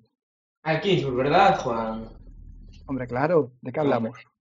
A ver, no es que sea un juego que me fascina bastante, la verdad, pero bueno, es un juego que a mí los juegos de tirar los dados siempre me gustaron un poco. El combinar, la combinación de azar con mecánica de otro tipo me suele gustar. Entonces, bueno, eh, me parece un juego bastante curioso, la verdad, y, y así. Y lo, lo, que, lo que dije de mezclar los dados, pues tirar los dados me gusta bastante. Entonces, pues bueno, eh, me, parece, me parece un buen juego, del 1 al 10, un, un, un 6 o así. Y... Suspenso. Pero, ¿Qué estás haciendo? Al final, de, al final de la sección ya va a suspender. Sí, depende de corte. no, pero sí que, sí me parece. Hace mucho tiempo también que no lo juego. pero, pero sí que sí que me parece un buen juego, la verdad, bastante divertido y bastante, mm, ¿cómo decir? Interactúa bastante con el rival, porque si tira, si tira el dado el rival y consigue otra casilla que tú quieres, te obliga a ir por otro camino que igual no, no te gusta bastante. Entonces, la verdad que el, el Kingsburg es eh, un buen juego y también para iniciación de personas que no estén, eh, que no estén muy acostumbrados a jugar a juegos de mesa, también me parece que es un buen juego para, para iniciar a la gente. No tiene mucha, mucha tralla eh, en cuanto a, a mecánica de pensar mucho o muchas instrucciones. Entonces creo que creo que sería un buen juego también para iniciar, pues si alguna gente quiere iniciarse en un juego de mesa ya que nos está escuchando. Bueno, yo, yo- yo pienso igual que tú, pero por ejemplo, Carlos, ¿puedes rápidamente hacernos un resumen de, de qué, de qué estamos hablando? ¿Qué juego es este? Correcto, muy rápidamente. Kingsburg es un juego del 2007, ¿vale?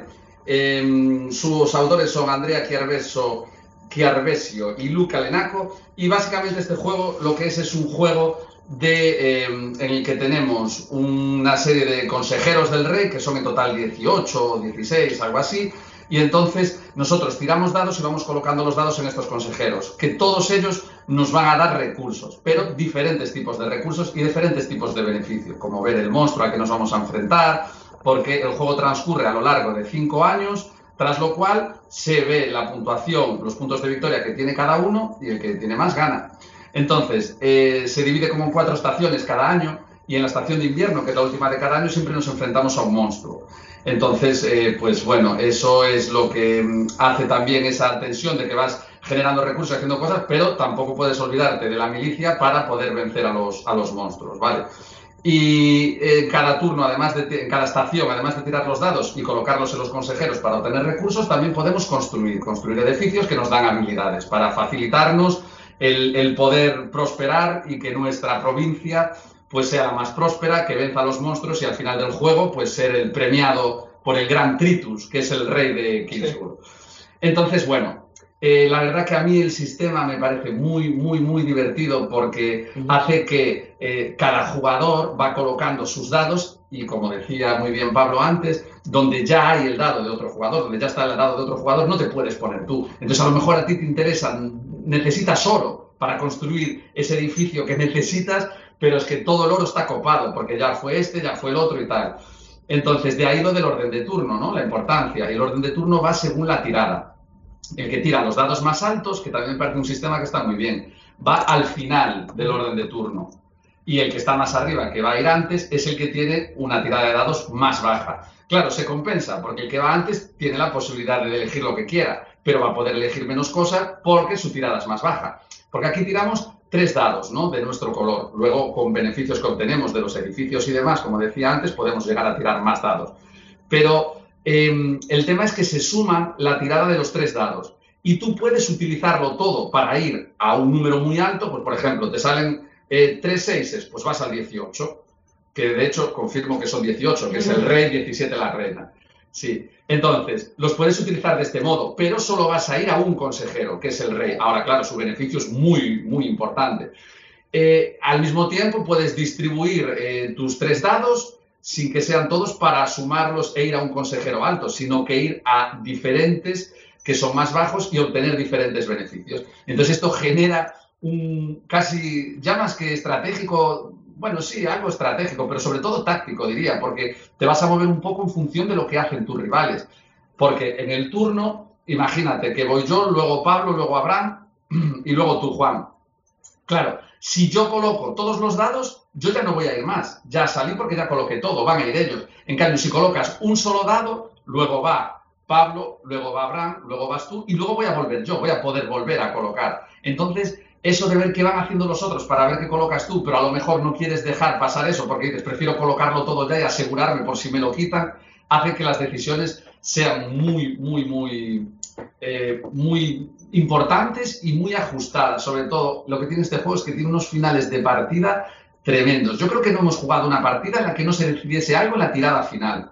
No sé si me lo podéis confirmar, pero yo me recuerdo que... Yo creo que sí, además hay un vídeo grabado de Abraham ahí. En Sí, un final de partida, justo en el que ganó la probabilidad más baja, que era la de Charo. correcto. Sí, sí. Pero bueno, vamos a ver, Carlos, esto lo llamas tú rápidamente, pero vamos a ver. No- normal, normal que no se lea la gente las instrucciones, tú ya No. se las cuentas entera. No, la explicación, la explicación fue rápida. Luego lo que di mi opinión y mi valoración. Tu opinión sobraba, ¿eh? a nadie le interesaba. Pero la de Abraham nos interesa, Claro, porque claro. Abraham dice que es este juego es la niña bonita. ¿Por qué, por qué ese, ese, ese adjetivo despectivo? ¿Qué pasa? No, porque al principio es que este juego fue cambiando para mí en mi mente y su valoración fue subiendo con el tiempo. Porque a mí, hombre, siempre me gustó, la verdad el juego no está mal, no podía sacarle ningún defecto. Pero a mí me fastidiaba porque el juego siempre salía a la mesa y me parecía que se le estaba haciendo una injusticia a otros juegos, como por ejemplo el Metal Manía u otros. Y decir, ¿por qué siempre el Kingsburg? ¿Por qué todo el mundo habla también del Kingsburg? No sé, me parecía como una persona que al que le hace la pelota o algo así. Pero las últimas partidas que jugué, la verdad me gustaron porque tal vez por mis elecciones, porque en, este juego tú puedes ir por diversos caminos. Tú eliges qué ruta vas a seguir. Hay como cuatro rutas o cinco por las que puedes ir. Eh, Quiero decir, edificios que vas construyendo, porque cada edificio, además de puntuación, es habilidades. Entonces, mi última elección fue ir por un camino que me daba muchas opciones para poner, sumarle a los dados, resta- restarle un punto sumarle un punto, depende de lo que te toque. Entonces no estás tanto a merced del azar y siempre tienes opciones. Y creo que el elegir esa ruta hizo que mi experiencia al jugar al juego fuese más agradable.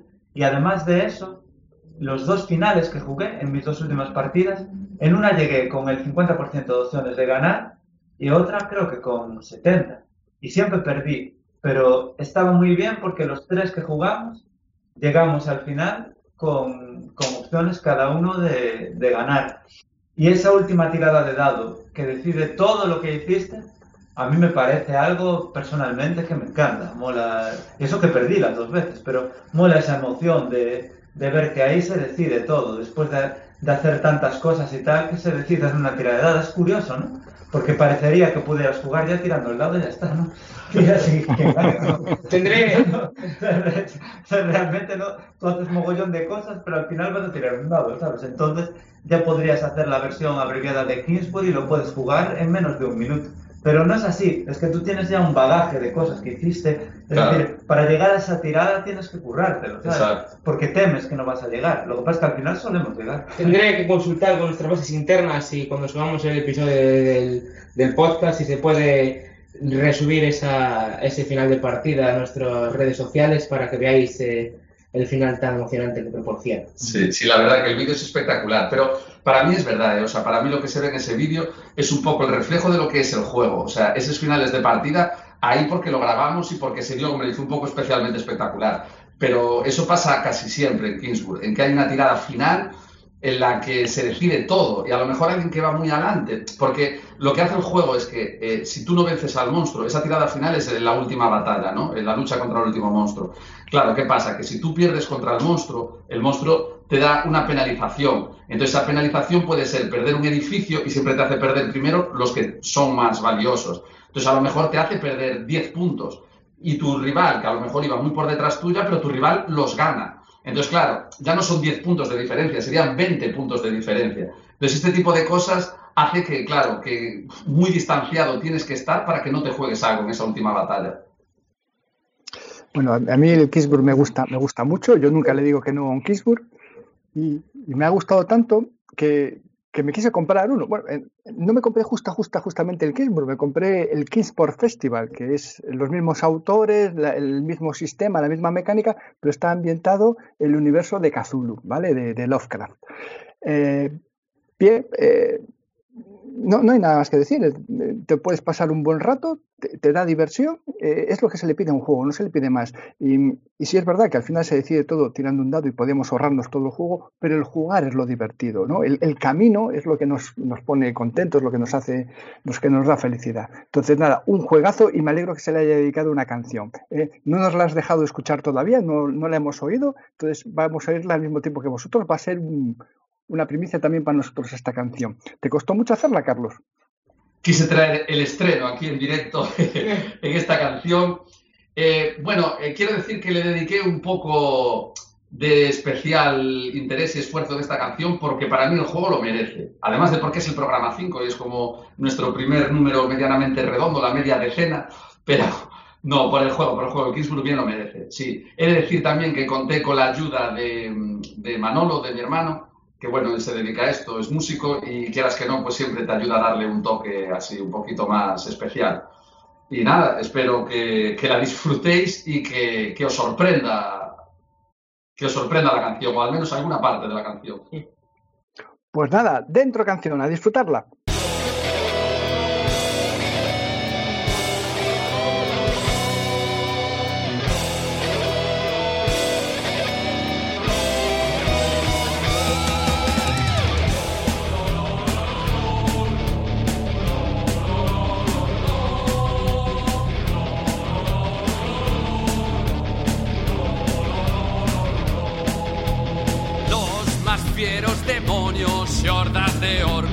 Acechan el reino. Nos quedan tres estaciones, hay que preparar la batalla de invierno. Ahora la ayuda del rey, un dado blanco, un recurso también. El tiempo de producir y construir viene después.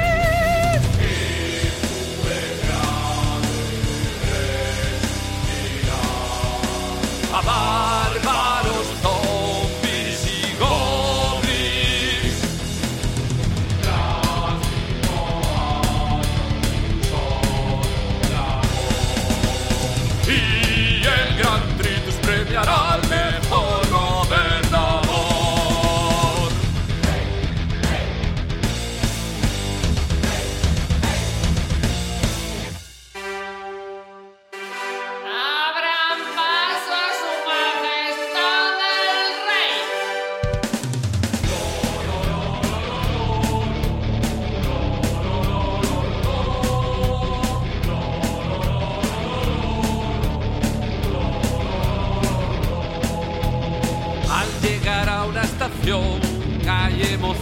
por tirar los dados. Y fluye al siniestro bufón, sargento inventor coge el oro del mago. Luego has de edificar un fuerte, una granja una catedral. Todo te hará reforzar y así ganar la batalla final.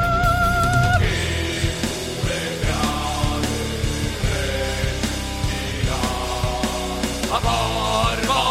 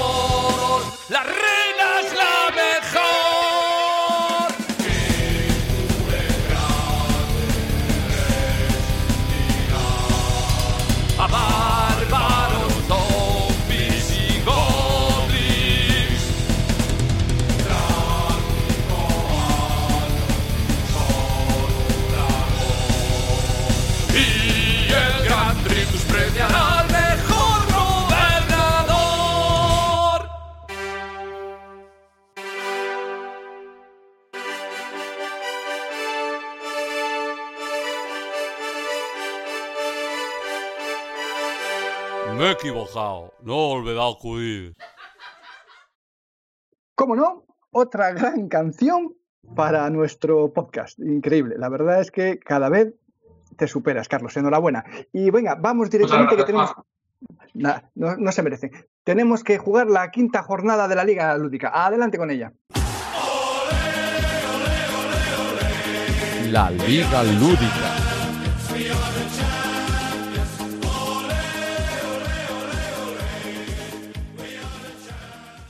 Bueno, aquí estamos. Pablo, ¿qué toca hoy en la- quinta jornada? ¿Tenemos grandes partidos o.? Hoy tenemos una buena jornada y con un sorpresón que ni yo me lo esperaba, ¿eh, Juan? Bueno, esperábamos Solo una jornada de transición. ¿Esto qué pasa? ¿Hay una final todas las semanas?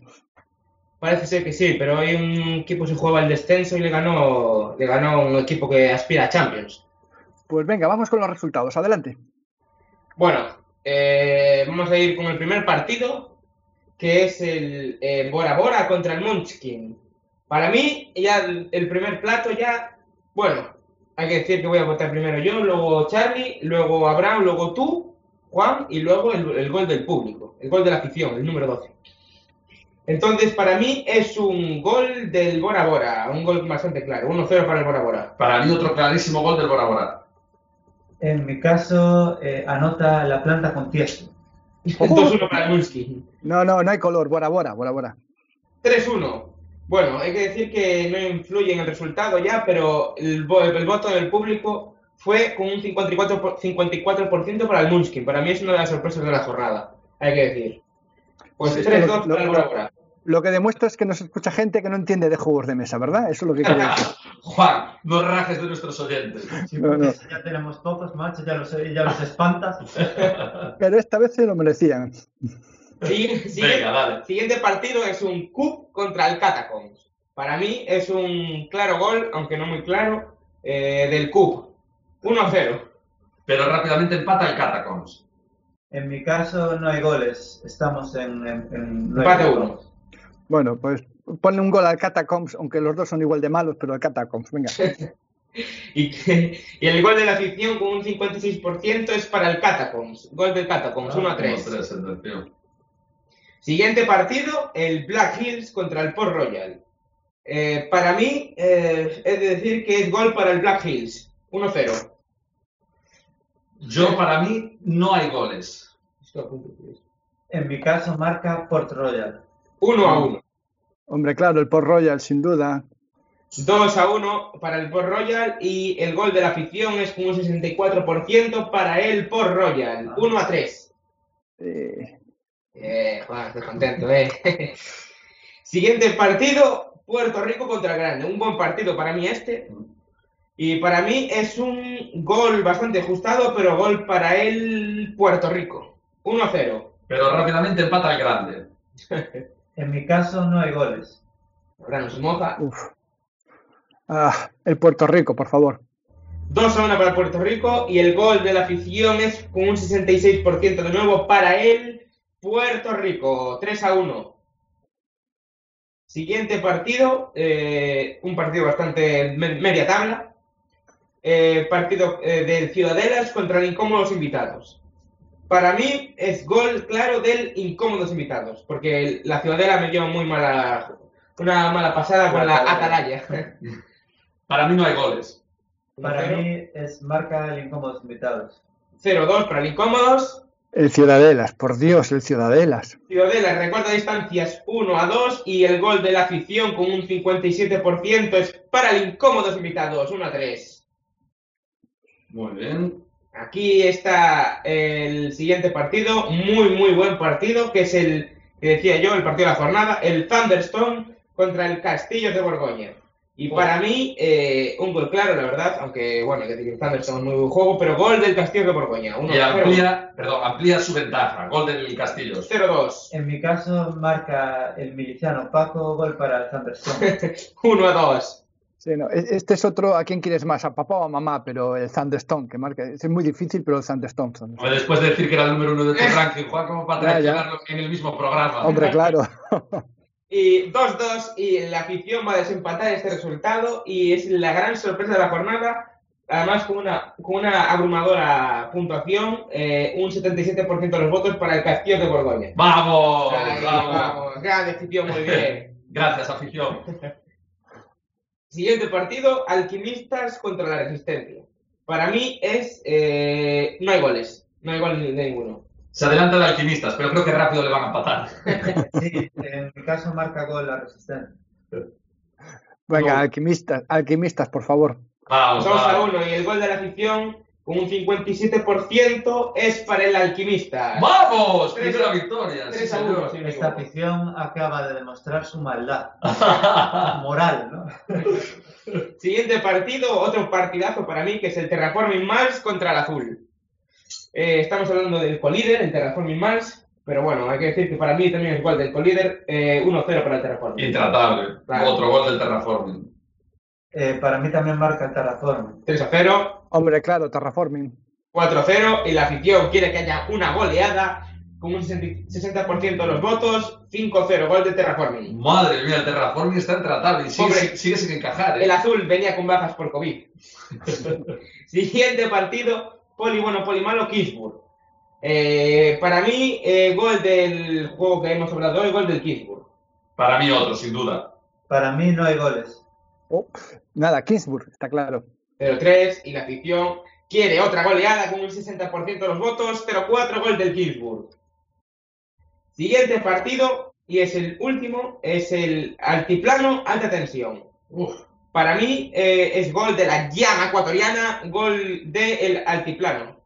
para mí, tal vez por culpa de Juan Manuel y de no Sí. leerse las instrucciones, Sí, de las- pero gol del De las altiplano. eléctricas. Sí, yo, 2-0. Por toda la culpa de Juan, que nos, nos engañó y nos, nos maltrató, además la llama tomó la placenta de caballo y me marca gol. 3-0. Eh, gol de la alta tensión. No será la última vez que no me lea las instrucciones y os engañe. 3 a 1. Y aquí la afición, por primera vez en, en esta jornada, no se moja. Un empate al 50% de votos. Eh, no hay gol para ninguno por, el gol- por la afición. 3-1 queda. 3 a 1 para el altiplano. Bueno, Vale, hacemos entonces un resumen de los resultados. Dale. Por favor, Charlie. Pues es Bora Bora 3, Munchkin 2, Cube 1, Catacombs 3, Black Hills 1, Port Royal 3, Puerto Rico 3, El Grande 1, Ciudadelas 1, Incómodos Invitados 3, Thunderstone 2, Castillos de Borgoña 3, Alquimistas 3, Resistencia 1, Terraforming Mars 5, Azul 0, Poli Bueno Poli Malo 0, Kingsburg 4 y Altiplano 3, Alta Tensión 1. Ha sido el resultado de la jornada.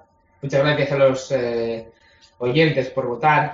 He de decir que yo es- estoy presente por primera vez en una jornada de la Liga Lúdica en la que vota el público y me parece una idea fabulosa. Hay que darle gracias a Sí. Andrea. Sí, muchísimas gracias. Andrea. Gracias, Andrea, por la idea. Y, y si, si, si tuviésemos muchísimos más oyentes, ¿no?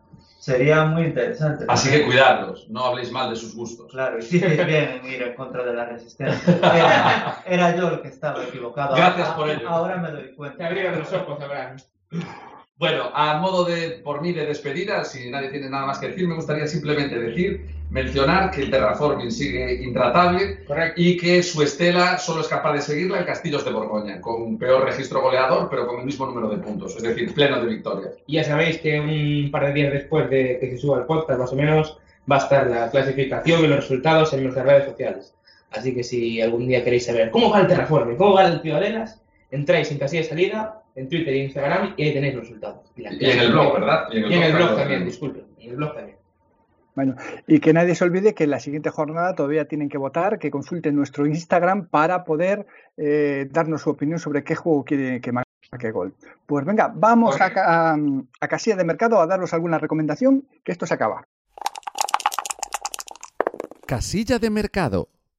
Bueno, eh, rápidamente, porque vamos muy mal de tiempo, hoy en casilla de mercado quería eh, recordaros que hay algunas ofertas que he visto que son muy interesantes. Por ejemplo, en Amazon he visto que está el Mainframe, el, juego del universo Android, que está a 10 euros. Para el que le guste este tipo de juegos, que yo lo tengo, a mí me flipó.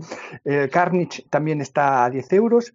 Y el Smash Up Munchkin también está a 10 euros. Si os gustan los juegos de Smash Up, este, este del universo Munchkin le da un, un- un giro de tuerca que a mí creo que es bastante interesante. También he visto que están en Jugamos Otra, está el Días de ir a Budapest, está a 20 euros, y que el Feudalia está a 35, que bueno, 35 sigue siendo, bueno, un precio no muy rebajado, pero en vista de lo que pagó la gente que lo compró cuando salió, pues bueno, pues casi a mitad de precio. Entonces esos juegos siempre son interesantes que, que los probéis si os gustan y no vais a perder mucho dinero si os decidís a comprarlos. Y hasta aquí hoy casilla de mercado. Venga, que tenemos que acabar este programa. Gracias, Juan. Bueno, pues esto ha sido el programa de hoy. Esperemos que os haya gustado, que os hayáis divertido y os emplazamos a que estéis con nosotros la- en el próximo programa donde habrá más canción, más música, habrá también, eh, hablaremos de más juegos e intentaremos que paséis un rato agradable. Por favor, Pablo, recuérdale cuáles son las formas de contacto. Por supuesto. Ya sabéis que tenemos tanto Twitter como Instagram, como Gmail y como blog, en el que nos podéis escribir tanto dudas, sugerencias de no sé qué juego comprarme o algo así. ¿Qué me recomiendas? Tenemos aquí unos grandes eh, viciadores en el que te pueden recomendar y aún, podrían trabajar en una tienda de juegos para recomendarte los juegos. Y, y nada, eh, pues mira, nos podéis hablar a Instagram eh, a arroba casilla de salida, el D sin la E y doble A al final. Eh, tanto en Instagram como en Twitter. Y Gmail está bien escrito, casilla de salida. Ya que el, el usuario estaba ya cogido, tuvimos que inventar pues otro tipo de, de nickname para que pudiésemos compaginar casilla de salida. Y, y nada, el blog en, en Twitter podéis encontrar, tenéis un tweet fijado en nuestro perfil en el que donde clicáis ya vais a tanto el enlace de Instagram, en el enlace del blog, también en Spotify nos podéis encontrar por casilla de salida y en Anchor y en iVoox y ahí podéis escuchar nuestros, nuestros podcasts que la verdad que están, hay que ser un poco prepotentes, están muy bien, ¿no? Entonces, eh, pues eso, eh, cualquier consulta, cualquier tipo de sugerencia que queráis decirnos, tanto, oye, pringao se os escucha mal o algo así, nos ayuda para poder mejorar y, y así. Vuestra opinión es muy importante. Así que ya sabéis, no dudéis en contactar con nosotros que somos buenos tíos. Ok, muchas gracias Pablo. Pues nada, eh, ha sido un placer estar con todos vosotros. Chicos, nos vemos en el próximo programa. Muchas gracias Juan por presentar también. Bye bye. Hasta luego.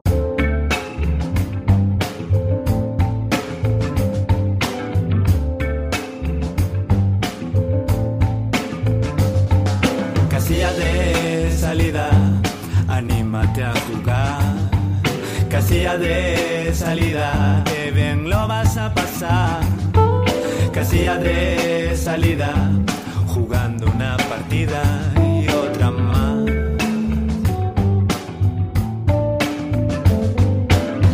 No penses que jugar a juegos es de fracasados. A nosotros nos gusta tirar los dados. Somos buenos y gente sana,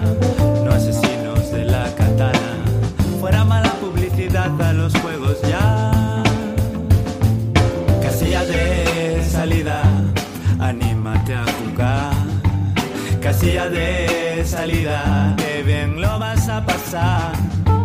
Casilla de salida, jugando una partida